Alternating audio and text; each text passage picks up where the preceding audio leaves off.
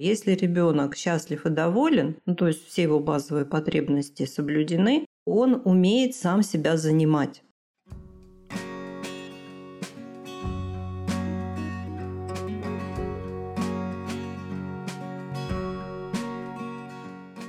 Всем привет! С вами подкаст «Мы родители. Миссия выполнима». Этот проект мы делаем для людей, у которых уже есть свои дети, то есть, собственно, родители, и для нашего внутреннего ребенка, субличности, которая есть у каждого, но часто бывает заперта где-то в дальнем углу. Тут мы нашему ребенку с большой буквы даем внимание и выпускаем играть. Здорово, правда? Скорее подписывайтесь на источник опыта и пользы. Мы, автор контента проекта врач-психотерапевт Марина Витальевна Лазовская и я, Дарья Лазовская, дочь и сама мама троих детей, записали эпизод о том, как дети воспринимают конфликты, чему учатся у взрослых о прохождении кризисных ситуаций, о том, что вообще с эволюционной точки зрения значат конфликты и столкновения у детей, и о том, как это связано с последовательностью родителей. Последовательность – база любых эффективных отношений. Мы об этом много говорим в нашем проекте. Все острые моменты жизни с детьми разбираем на примерах, кейсах, ситуациях из жизни, вопросов от волонтера нашего проекта, тоже мамы и наших слушателей, вас. Актуальнее не придумать. Каждый выпуск подкаста мы пишем вместе с вами во время живой трансляции. Попасть на интерактивное шоу можно каждую пятницу в телеграм-канале «Не психуй». Активная ссылка в описании выпуска. У нас сформировалась такая тема на сегодня – дети и конфликты. Тема довольно широкая, потому что включает в себя, во-первых, не только конфликты между детьми, но и то, как дети любые конфликты воспринимают, будь то конфликты каких-то других детей, которые они наблюдают в школе или где-то еще. Может быть, это какие-то конфликты взрослых. Может быть, это конфликты, которые они видят на телеэкране, в мультиках, в фильмах и задают вопросы. Если вы взрослый человек, как ни странно, и у нас уже бывало такое, много вопросов связано с детьми возраста 8-10 лет. Это такой интересный возраст, когда дети уже проходят вторую социализацию, да? они уже пошли в школу, они попадают в новое общество, они узнают много нового каждый день и учатся взаимодействовать с большим количеством разных людей, чем, например, в детском саду или дома и начинаются всякие разные вопросики. И вот есть такой вопрос. Два мальчика 9 лет подрались. Начиналось все как баловство, переросло в драку, мальчишки не смогли сами остановиться, родители дружат, при обсуждении ситуации мнения разделились. Звучит уже как начало какого-то фильма. Первое было в том, что мальчишки так выпускают пар, что это в безопасной обстановке, они не чужие друг другу, и они должны учиться решать недоразумения самостоятельно. Второе мнение заключалось в том, что необходимо вмешиваться в ситуации, когда дело доходит до драки, что в этом возрасте детей сначала нужно научить контролировать себя и донести правила общения друг с другом. Марина Витальевна, пожалуйста, прокомментируйте ситуацию. Здесь важно понимать две вещи, что позиция родителей, каждая из позиций, она верна и легитимна. Почему? Потому что она отражает опыт этих людей. Поэтому здесь не стоит рассчитывать на то, что кто-то примет э, чужую позицию по умолчанию. Здесь нужно садиться за стол переговоров и предварительно нужно к нему подготовиться. То есть написать э, отдельно каждой родительской паре, написать, э, взять древние инструменты самоанализа, ручку и бумагу, разделить лист на две колонки и написать э, аргументы за и против по поводу своей же точки зрения. Почему, казалось бы, как-то странно, да, абсурдно, если я абсолютно уверена в том, что я говорю, откуда могут взяться аргументы против? А вот это вот как раз то самое место, которое будет служить дальнейшим площадкой для переговоров. Не бывает ничего такого, что было бы однозначно хорошо или однозначно плохо. Вот, поэтому, если ваш аргумент, естественно, он для вас подкреплен вашим опытом, но в нем тоже нужно найти какие-то слабые места, изъяны. Почему? Потому что, еще раз, ничто не бывает стопроцентно верным. Истину знает только Бог, как говорят религиозные люди. Поэтому нам приходится истину искать. Ну, желательно не в вине, конечно, а за столом переговоров. Поэтому, если вы увидели, то есть вы смогли сделать эту аналитику, и когда вы выходите уже для того, чтобы разговаривать с другой родительской парой, вы излагаете по очереди свои аргументы. Кстати, если будете это делать, можете смело ссылаться на меня. У нас есть много статей, хэштег называется «Конфликтология» на канале прямо можно открывать, читать. И там это был спин эм, книги, которую я написала, господи, сколько ж лет назад-то уже, лет 15, наверное, назад, психологическое айкидо. И я ее вот там просто, ну, переделывала в статьи. Очень такая полезная информация, что мы начинаем видеть, эм, делать из мухи слона и видеть проблему там, где ее на самом деле нет. То, что касается детей. Мальчишки будут драться. Почему? Потому что они мальчишки. Они генетически так сконструированы, что их задача успеть за их жизнь достичь самого высокого места по возможности в соответствии со своей генетикой и эпигенетикой самого высокого места в иерархии сверстников.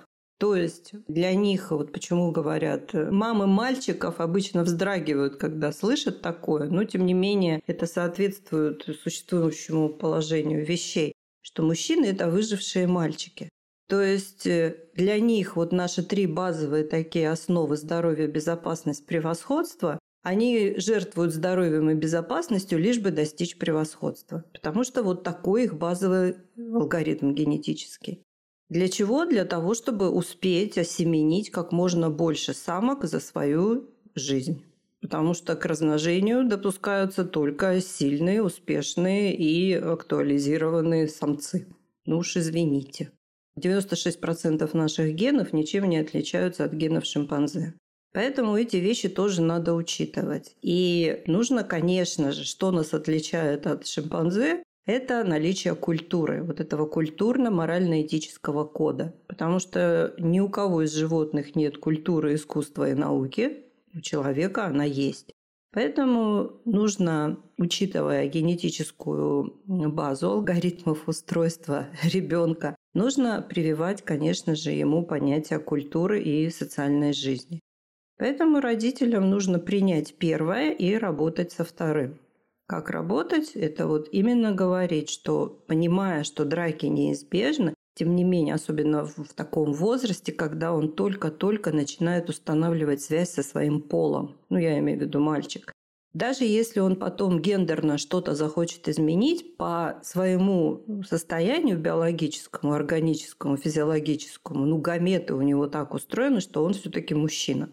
Объяснять ему, что Драка – это не способ решения проблемы. Показать ему фильмы про обезьян, про там, ну, приматы все-таки к нам ближе всего. Про любые виды среди млекопитающих, среди птиц, среди насекомых как происходят брачные игры. Не надо, может быть, я не знаю, там, какой у вас уровень взаимодействия с ребенком, может быть, не стоит ему акцентировать внимание на том, что это брачные игры, а все-таки как бы больше его сориентировать на то, что да, вам это свойственно, вы хотите вот так выяснять отношения. Но есть и другой вариант. Потому что если ты все-таки сын мой не крокодил и не хочешь сделать карьеру какого-нибудь там крокодила, то давай будем учиться выяснять отношения по-человечески. Ну и естественно, ребенок должен видеть образцы, что его собственные родные родители, божества его вселенной умеют выяснять отношения без оров и швыряний всякими предметами друг в друга. Но я про рукоприкладство уже, конечно, не говорю. Потому что, скорее всего, родители, которые задают такие вопросы, уже исключили рукоприкладство из своей жизни. Но если вкратце, то вот так, потому что говорить на эту тему можно, я могу очень много, у меня есть что сказать. Ну вот рекомендую все-таки вам почитать вот эти наши статьи, хэштег конфликтология. Я недавно тоже была свидетелем э, такой ситуации. Э, первоклассники все заканчивают э, уроки в одно время и все вместе выходят гулять, откуда их, собственно, забирают в основном родители. И они видели, как какие-то третьеклассники, причем они о них говорят с придыханием, там какие-то старшеклассники, ребята из третьего класса подрались. Ой, вот, и потом, да, представляете, вот этот возраст прекрасный, когда люди на два года старше – боги. Да. Я помню, почему-то так хорошо запомнилось э, свое 26-летие, когда я впервые осознала, что среди круга моего общения стали появляться люди младше меня. Для меня это был прямо кризис. Ну да, кстати, сначала свой возраст воспринимается, когда куда-нибудь вводишь там свой э, год рождения, думаешь, вот, э, сейчас по возрасту-то не пройду, молода, а потом бах, и столько людей, которые намного младше. Да. А, да, и, значит, потом у ребят было много вопросов. Почему они подрались? Почему кто-то не остановился? Почему вокруг них собрались люди, которые смотрели и ничего не делали? Вот э, что именно в конфликтах таких э, цепляет и вызывает вопросы? Ведь э, дети же все равно приходят в первый класс уже там и видели и фильмы какие-то, мультики, везде это плюс-минус есть, как-то освещается. Ну, во-первых, офлайн с онлайном все-таки сильно отличаются. И пандемия нам это в значительной степени доказала. Когда мы находимся в контакте э, онлайн, то есть э, через какие-то носители с какой-то ситуацией, мы можем ее проецировать и резонировать с ней. Но когда мы, ну это зависит, конечно, от личной степени чувствительности и восприимчивости. Но когда мы становимся свидетелями ситуации, развивающейся в офлайн, у нас э, зеркальные нейроны начинают очень активно работать. То есть они у нас для этого и нужны, чтобы мы быстро, молниеносно в своем, скажем так, статусе, у нас до сих пор еще племенное мышление, мы могли быстро передавать какую-то опасную и полезную информацию. Поэтому зеркальные нейроны шапочкой из фольги не прикроешь. Ну, собственно, такую функцию выполняет алкоголь, потому что когда люди устают от э, собственных эмоций, они вот выпивают что-нибудь, и им становится легче, потому что у них закрывается вот эта вот часть эмпатическая, прикрывается химия и становится все менее чувствительно. Поэтому, когда дети становятся свидетелями какой-то вот такой конфликтной ситуации, они, конечно же, волнуются, переживают, беспокоятся. Но вот знаете, вот это очень помогает растождествиться с вот этим мемом, который нам внушили, что человек – это венец природы. Но при этом нужно уточнить, что венцом природы является человек, который пользуется функциями мозга, а не просто живет как биологический организм, собственно, ничем не отличаясь от других млекопитающих. Поэтому для того, чтобы понять, как это все работает и начать видеть эти алгоритмы, что тело первично, что мы полностью зависим от своей генетики, эпигенетического периода, вот посмотрите на это со стороны. Вот представьте, что это не мальчишки стоят, а просто стайка обезьян. И вот два самца дерутся за право стать альфа-чем, альфа-самцом, Следующий слой, э, такие, знаете, которые подзуживают и что-то выкрикивают. Давай, давай, бей сильнее, лох там, в общем. Вломи это как ему. раз... Да, это как раз те, которые пока еще боятся претендовать на роль альфа-самца, но составляют свиту, составят или составляют свиту того, кто победит. То есть его такие придворные фрейлины. Им самим-то страшненько это все делать, но быть рядом с сильным – это прямо статусно тоже.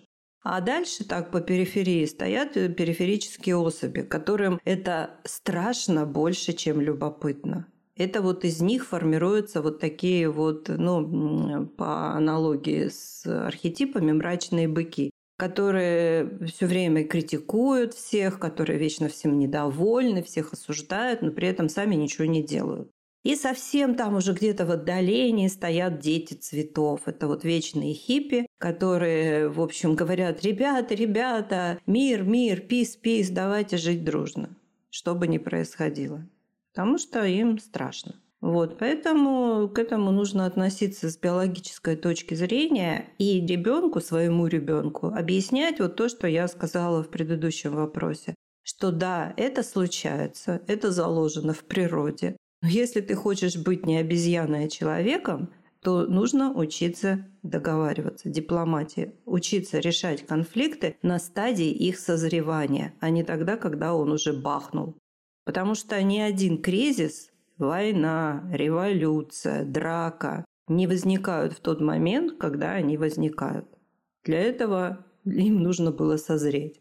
И вот весь этот латентный такой период, когда этого еще не видно, ползучий, как сейчас это называют, гибридный, он происходит значительно раньше. И вот именно там нужно ребенка учиться быть внимательным и договариваться по-человечески. Магазин возможностей – это подборка курсов школы самосоздания, инструментов на научной основе с учетом знания и понимания алгоритмов жизни. Каждый курс – устойчивая инвестиция в изменчивом мире. Они не портятся и не устаревают. Курсы и инструменты качественны, эффективны, уникальны и долговечны. Они проверены на практике и показывают высокие результаты. А еще адаптируются под владельца и развиваются вместе с ним. Выбирайте курс, пользуйтесь возможностями, живите лучше. Активная ссылка в описании выпуска. И я вот еще теперь хочу чуть-чуть поднять возрастную планку. Дети 9-10 лет, понятно. А вот подростки. 12-13 лет. Но я, в принципе, помню себя плюс-минус в этом возрасте, но у нас, мы другое поколение, у нас были чуть другие интересы. Нынешние дети 12, 13, 14 лет, некоторые из них ведут себя просто как маленькие взрослые, со всеми взрослыми плюсами и минусами.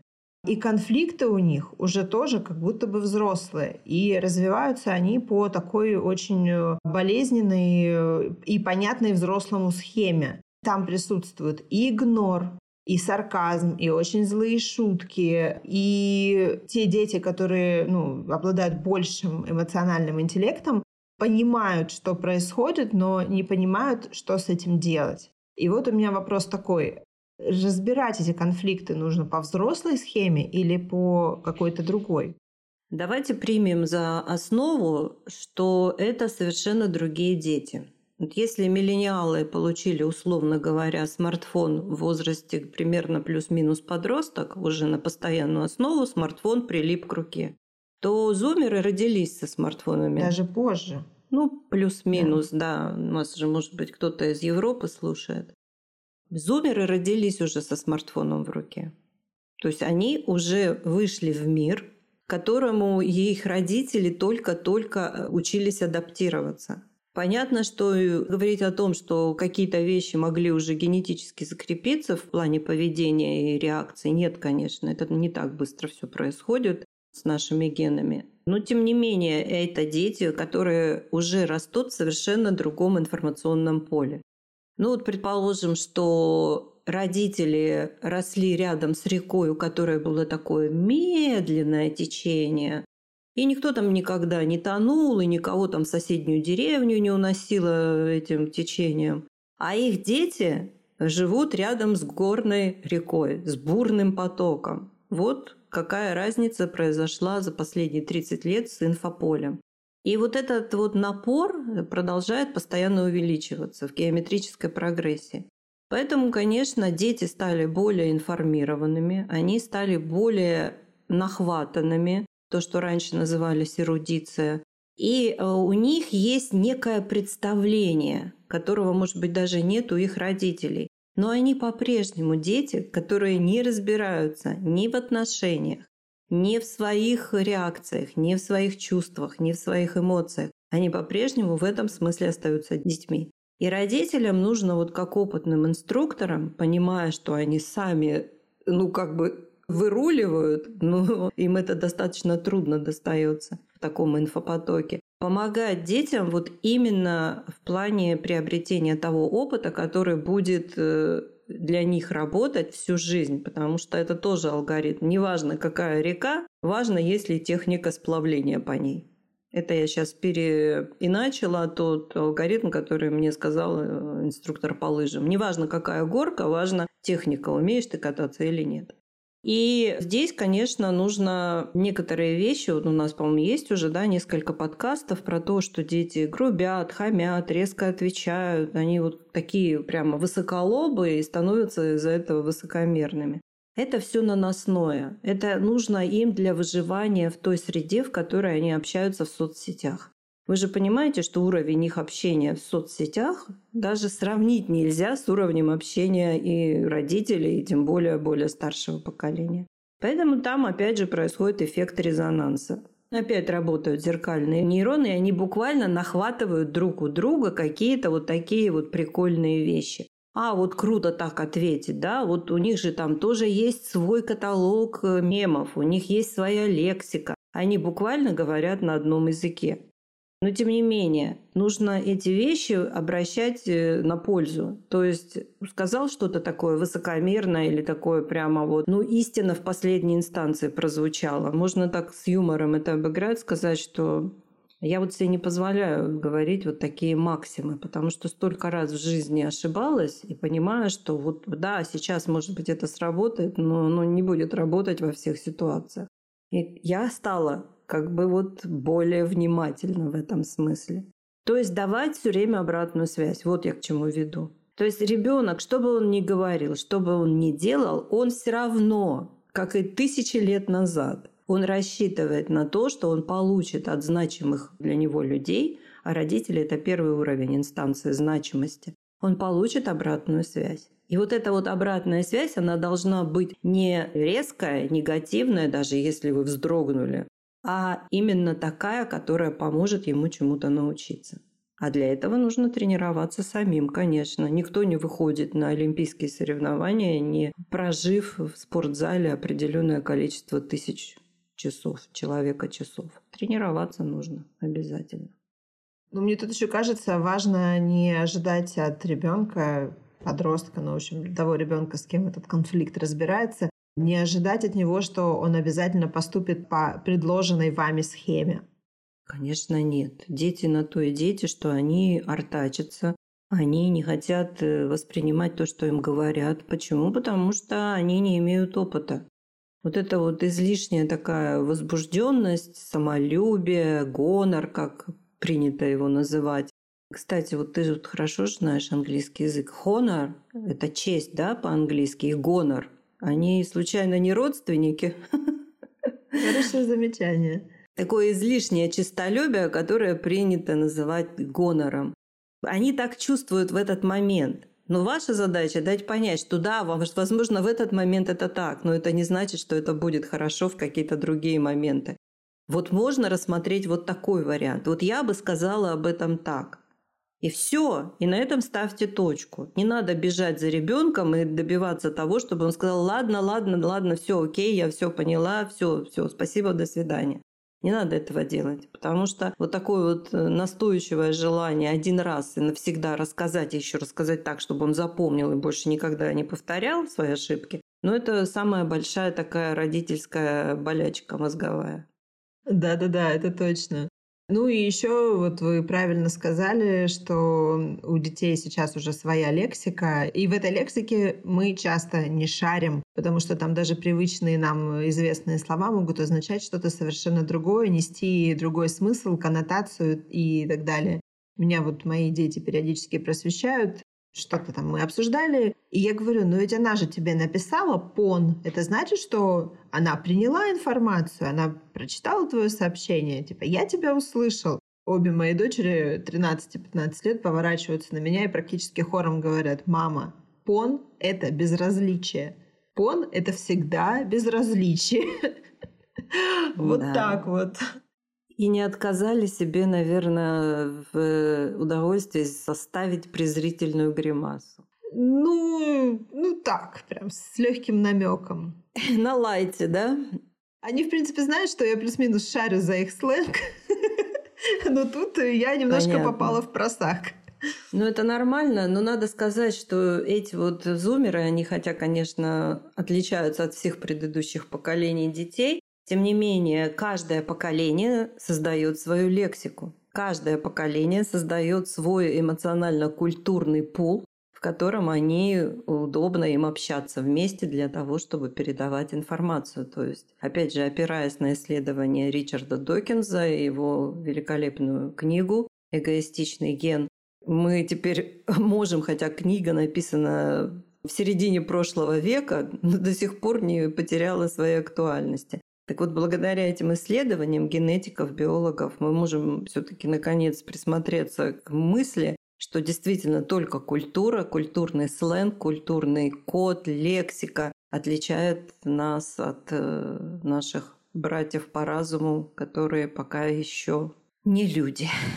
Я из своего опыта поняла, что очень важно не пытаться активно говорить на сленге своих детей потому что он устаревает быстрее, чем мы успеваем его запоминать. И когда они слышат что-то устаревшее, это для них не винтаж и не постерония, это полный кринж. Они такие... «Э». Ну ладно. Я все-таки думаю, что когда их немножко попустят, они станут ну, более лайтово относиться к конфликту, такому в кавычках берем, поколений, они будут к нам более милосердны. Если ваши отношения с партнером конфликтные и некомфортные, если вас не слышат, много раздражения и придирок по мелочам, если вам трудно разговаривать с партнером, вас не понимают, накопилось взаимное недовольство, и вы даже замечаете, что отыгрываетесь на детях, то авторский тренинг «Улучшатель отношений» для вас.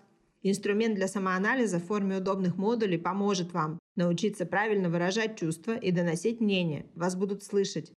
Улучшить эмоциональный климат в паре правильно выяснять отношения, стать ближе с партнером, обучиться необходимым техникам один раз и на всю жизнь.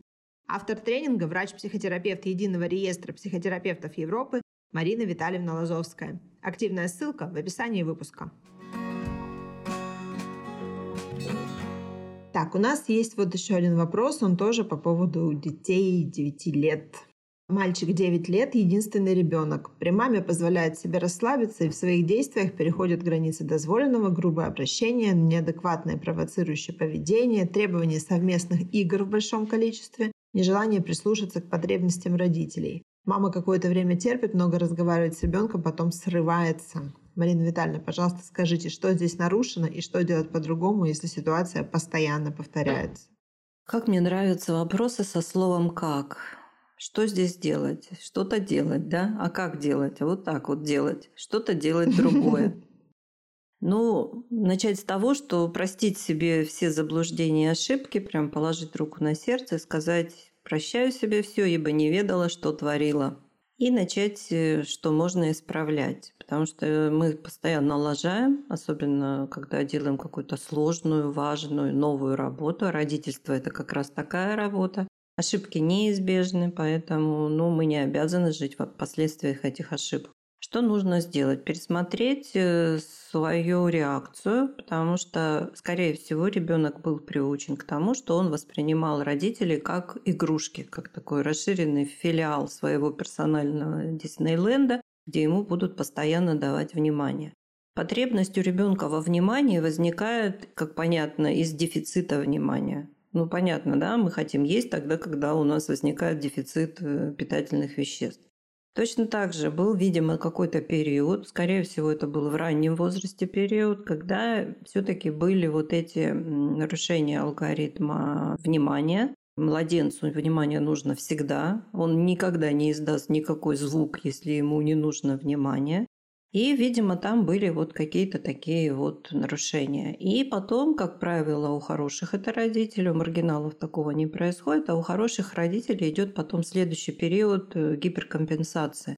То есть мама, папа знал, что вот там как-то вот не очень все сложилось, не дали внимания, потом начинают это компенсировать повышенным вниманием. Но это вот из такого чувства вины, частично осознаваемого или бессознательного.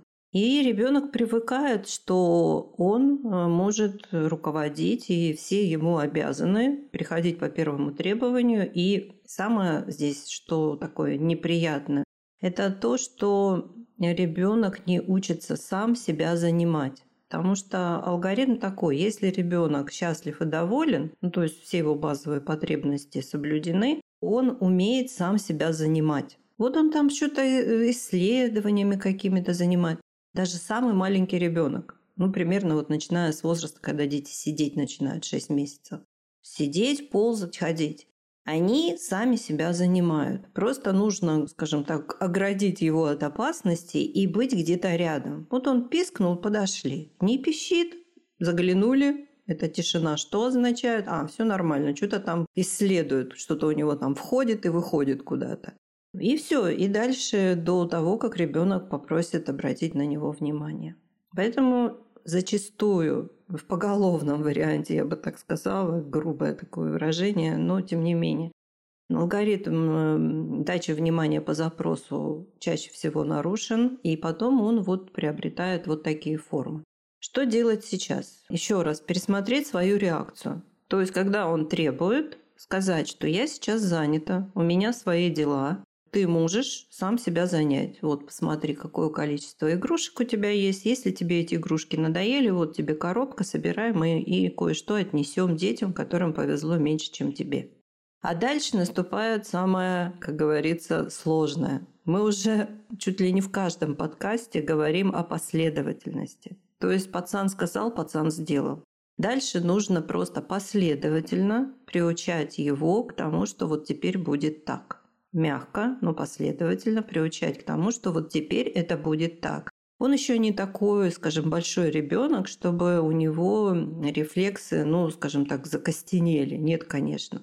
Но надо также понимать, что попробуйте себя отучить от какой-то привычки и пройдите все эти круги ада через тоскливо-злобный эффект. То же самое будет и с ребенком.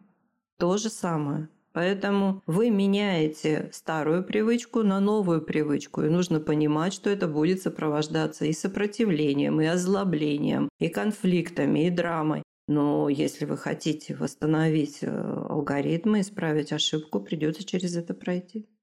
Я где-то читала такое выражение, мне очень понравилось, я его себе визуализирую каждый раз, когда что-то подобное происходит. Слезы тщетности. То есть вот когда идет что-то, что у ребенка не абсолютно не коррелируется с его восприятием, и родитель проявляет последовательность, ребенку нужно дать пролить слезы тщетности тщетности его усилий сопротивляться неизбежно. Да, да, типа того. А, да, я сейчас тоже для себя еще раз закрепилась в мысли о том, что последовательность это все. И знаете, Марина Витальевна подумала о том, что это вот просто, это уже наш внутренний мем э, наших э, всех подкастов. Будьте внимательны к себе и детям. Спасибо, до свидания. Да, прям с этого начинаем, и уже можно заканчивать. Друзья, спасибо, что вы были сегодня с нами. Марина Витальевна, спасибо вам за ответы на вопросы и за то, что вот вы настолько многогранно освещаете каждый вопрос, что не понять трудно. Бывает, что не всегда нравится ответ, но, как правило, он совершенно понятен. Замечательно. Я очень люблю прощать. И поэтому, видимо, уже у меня есть какие-то положительные результаты в этом смысле.